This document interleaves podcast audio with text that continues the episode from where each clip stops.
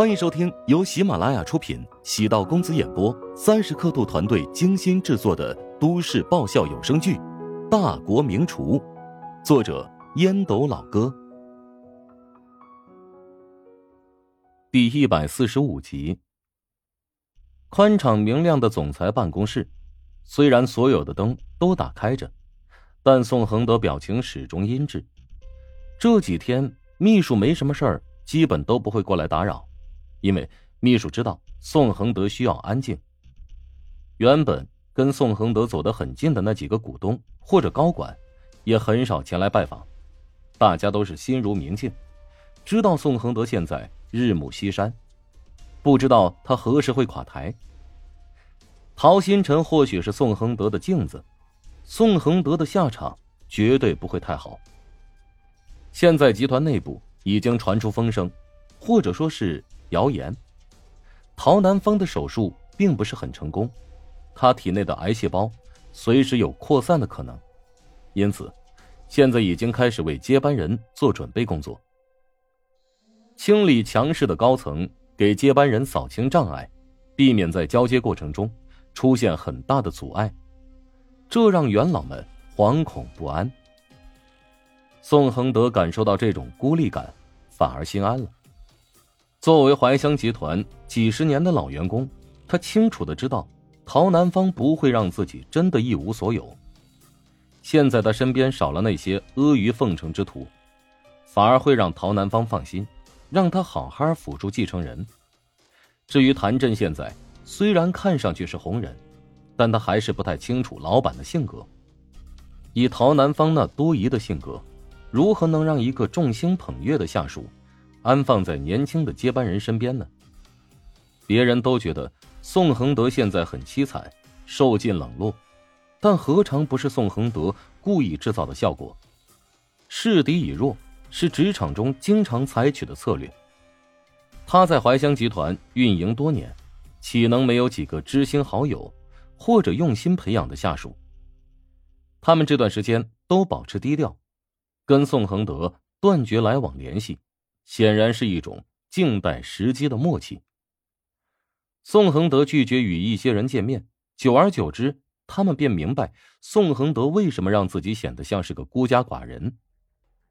古代皇帝最忌讳的便是结党营私，怀乡集团的规模这么大，全国员工有数万，中层以上的干部数千，陶南方岂能没有这个忧虑？谭震最近这段时间，到处被人簇拥。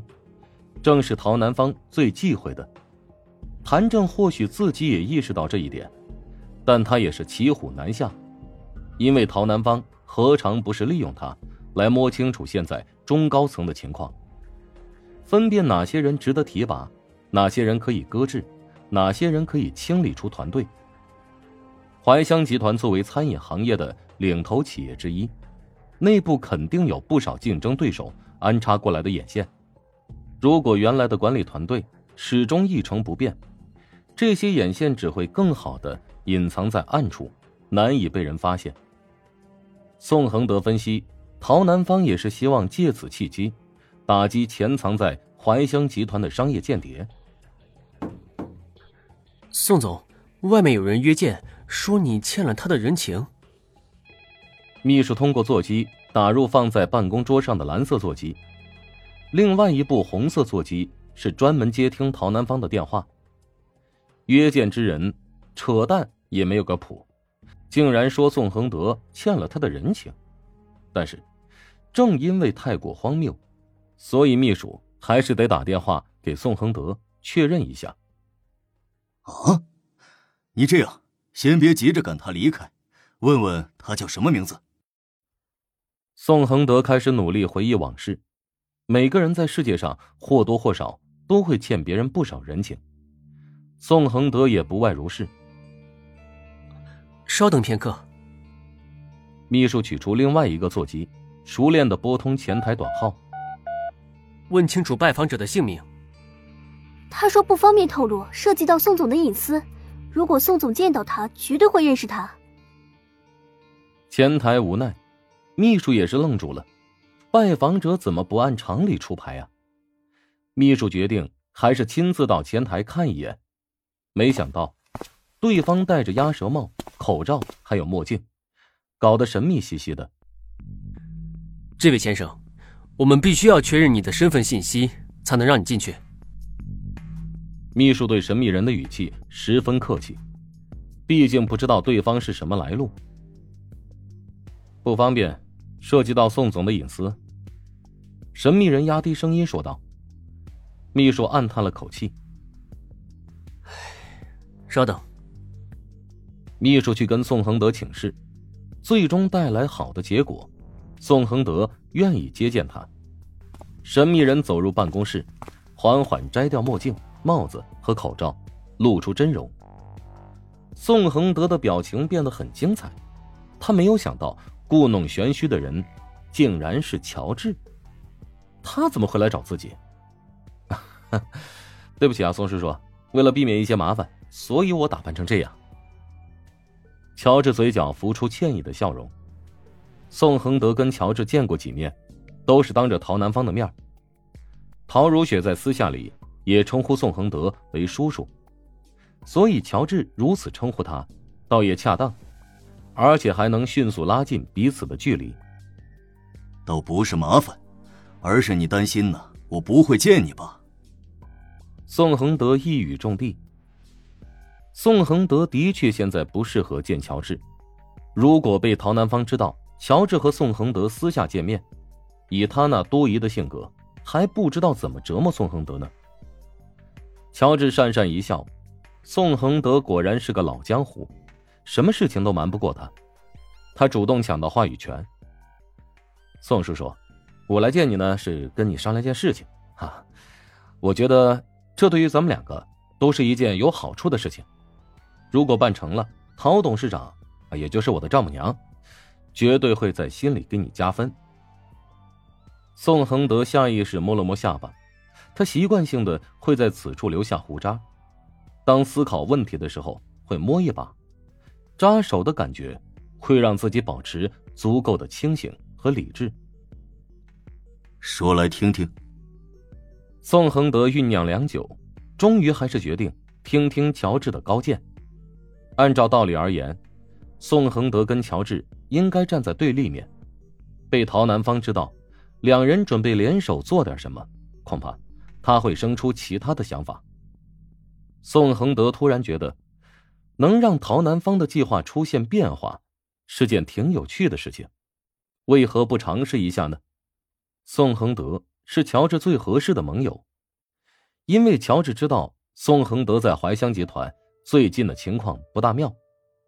当初剪除陶新辰这个毒瘤的时候，乔治就猜到了宋恒德接下来恐怕不好过。陶新辰和宋恒德是刻意培养出来的两个对手，陶南方利用他俩的不易，控制着怀乡集团高层的稳定度。一旦陶新辰离去，宋恒德即使没有太大的过错，也难以避免被削弱实力。除非陶南方某一天再次培养一个与宋恒德旗鼓相当的对手，否则宋恒德很难再次获得陶南方的重用。当初陶南方将宋恒德视为心腹，那是因为陶新辰作为陶家人，拥有先天优势。如今谭震刚刚被提拔，力量还很肌弱，所以陶南方肯定会暗中更多的帮助谭震来打压宋恒德。乔治也是宋恒德当下合适的盟友。宋恒德如今已经得不到陶南方的完全信任，他必须要为自己的后路着想。接下来，如果谭震的势力越来越大，他的生存空间将会越来越狭小。而乔治是陶如雪的丈夫，陶南方的女婿。如果宋恒德在暗中跟他达成同盟，意味着陶南方将怀香集团交给接班人，他依然还有被重用的可能。乔治是一个聪明人，明明现在谭震更加占据上风，但他却找到。表面看上去示弱的自己，乔治将用文件袋装好的文件递给了宋恒德。宋恒德粗略的浏览了一遍，惊讶的望着乔治：“你的意思是对付詹家？”我只是想对付詹世坤，但想要让詹世坤吃不了兜着走，必须要让詹家也受到重创。如果在你的策划下成功打击詹家，想必对你现在的处境会有很大的好处。